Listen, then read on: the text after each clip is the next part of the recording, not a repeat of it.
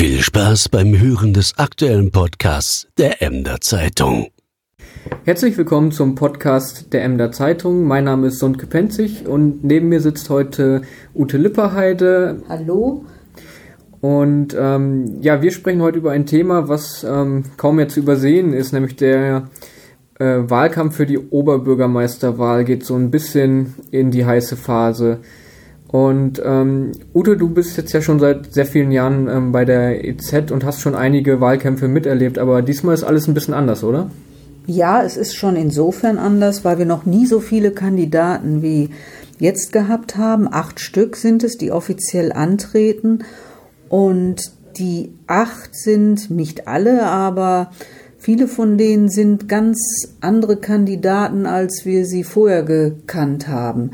Als wir 1998 das erste Mal der Emder Oberbürgermeister, der hauptamtliche Emder Oberbürgermeister gewählt worden ist, da gab es auch fünf Bewerber, aber von den fünf Bewerbern wurden vier von Parteien vorgeschlagen. Dieses Mal haben wir nur einen Kandidaten, der von, von einer Partei vorgeschlagen wird und einen anderen, der von anderen Parteien gemeinsam vorgeschlagen wird. Aber damals war sowohl die SPD mit Alwin Brinkmann als auch die CDU mit Siglinde Kaune, die FDP mit Erich Bolinius und die Grünen mit Hermann Züchner eigene Kandidaten ins Rennen geschickt. Und es kam dann noch Charlie Möhle dazu, ein Borsumer Bürger, der ähnlich wie jetzt die Kandidaten vorher überhaupt nie etwas mit Politik zu tun hatte, aber sich zutraute, dieses Amt übernehmen zu können. Ähm, ja, diesmal gibt es ja gleich sechs ähm, Kandidaten abseits ähm, ja, der, der Ratsfraktion und ähm, manche sind in der Öffentlichkeit eigentlich täglich präsent. Man sieht sie auch auf, auf vielen Veranstaltungen oder natürlich auf den Wahlplakaten. Andere sind bisher noch, noch so gar nicht in Erscheinung ähm, getreten. Ähm, für den Wähler ist das ein bisschen schwierig, oder? Ich glaube, das ist für den Wähler sogar ganz besonders schwierig, weil zwei Kandidaten, eben die be äh, beiden Manfred Erdmuth von der SPD und Tim Krüthoff, der von den anderen Ratsfraktionen äh, unterstützt wird, haben es einfacher. Sie sind mit Plakaten präsent. Äh, die anderen Kandidaten haben einfach nicht diese Manpower hinter sich, wahrscheinlich auch nicht die finanziellen Möglichkeiten, die durch Parteien gegeben werden, äh, um für sich selber zu werben. Äh, die, alle sind, ja, alle sind voll berufstätig, was auch teilweise schwierig ist, um sich dann ganz einem Wahlkampf äh, zu widmen. Also das ist schon eine etwas unterschiedliche Situation.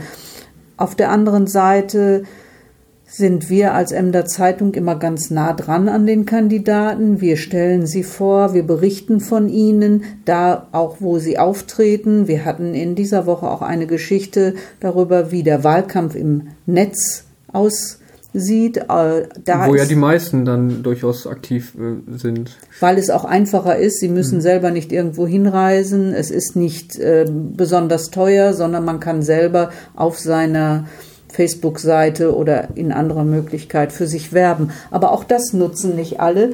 Deshalb äh, ist es für den Wähler diesmal ganz schwierig, sich wirklich ein Bild zu machen, wen er wählen kann und wen er für geeignet hält. Das ist am besten möglich eigentlich, wenn man sie live erlebt.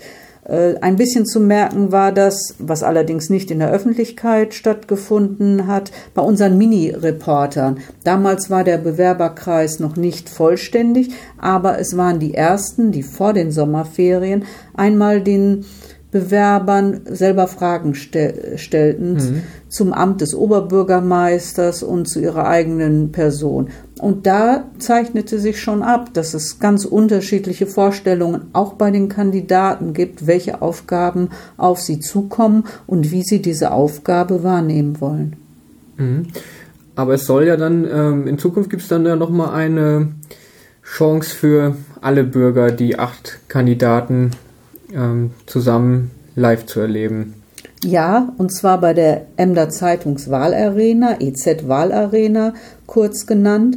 Die wird am 29. August, also sehr nah dran an der Oberbürgermeisterwahl. Deshalb haben wir auch dieses Datum gewählt. Der Oberbürgermeister oder die Oberbürgermeisterin werden am 8. September gewählt. Da bei dieser EZ-Wahlarena, die dieses Mal in der Kunsthalle stattfindet, werden die Kandidaten vorgestellt, aber auch sie müssen sich auch den Fragen der Leser stellen. Mhm, das ist ein bisschen anders als sonst. Oder? Wir haben ja die, die Wahlarenen oder äh, Podiumsdiskussionen gibt es ja von uns regelmäßig ähm, bei Entscheidungen dieser Art, zuletzt ja auch bei, bei der Zentralklinik-Wahl. Äh, ähm, die Leserfragen dieser, äh, wie sie jetzt gestellt werden können, ähm, das, das ist anders als sonst, oder? Ja, wir haben das sonst so gemacht, dass während der Veranstaltung, wo zunächst die Moderatoren die Kandidaten auch vorstellten, aber auch ihnen schon entsprechende Fragen gestellt haben, damit sich die Zuschauer auch ein Bild machen konnten. Mhm. Dann kon danach konnten die äh, Leser oder die, die mit äh, diejenigen, die an der Veranstaltung war, ihre, ihre Fragen stellen, die die Kandidaten dann beantworten mussten. Aber dieses Mal würden wir gerne auch im Vorfeld schon Fragen sammeln.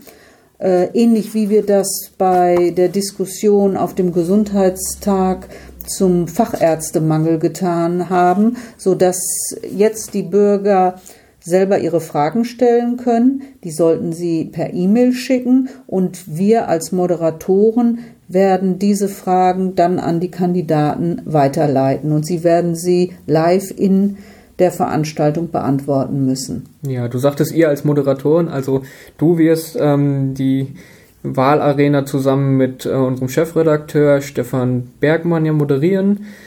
Ähm, ja, und wohin sollen denn die Fragen gehen? Wenn jetzt jemand schon eine gute Frage hat, wohin kann er die schicken?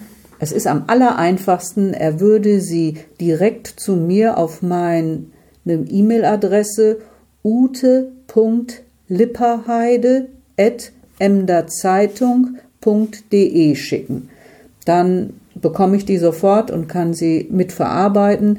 Ich sammle das, bereite das im Moment ein bisschen vor, damit wir bei der Wahlarena dann auch die Fragen stellen können und die Kandidaten werden die Fragen aber nicht vorher sehen, falls das jetzt jemand denkt, sondern wir verwalten die selber und ordnen sie auch nach bestimmten Themenbereichen. Hm, wer jetzt die E-Mail-Adresse nicht so schnell mitschreiben konnte, natürlich wird die Wahlarena auch auf unserer Homepage angekündigt. Ähm, da gibt es dann auch nochmal alle Infos ähm, in Ruhe zum Durchlesen. Ähm, ja, vielleicht zum Abschluss. Auch auf unserer, auch in der Emder Zeitung wird es ja, selbst, selbstverständlich auch. Da, da steht es morgen nämlich schon drin auf der Titelseite. So viel darf man schon mal verraten. Ähm, ja, für euch als Moderatoren acht Kandidaten ähm, auf einem Podium. Wird das eine kleine Herausforderung? Ich glaube, das ist immer eine Herausforderung, so eine Podiumsdiskussion, weil sie live ist und auch etwas anders als im Fernsehen, wo immer ein großer Redaktionsstab dahinter steht und äh, mal weiterhilft, wenn man keine passende Frage hat und man ein kleiner Mann einem im Ohr einflüstert, was zu sagen ist, sondern das ist wirklich ganz live und spontan und es kommt sehr darauf an, wie die Kandidaten auf dem Podium sich verhalten. Das kann es schwerer machen, aber es kann es auch ganz leicht machen. Hauptsache, die Leser und Leserinnen der Emder Zeitung können sich dann ein Bild machen und es hilft ihnen bei der Entscheidungsgrundlage für die Wahl am 8. September. Ja, ich glaube, alle Kandidaten auf einem Podium ein besseres, eine bessere Möglichkeit gibt es gar nicht. Ähm, ja, für alle, die noch ein bisschen unentschlossen sind und sich noch ein Bild machen wollen. Ja, ich würde sagen, das war es auch schon mal wieder für diese Woche.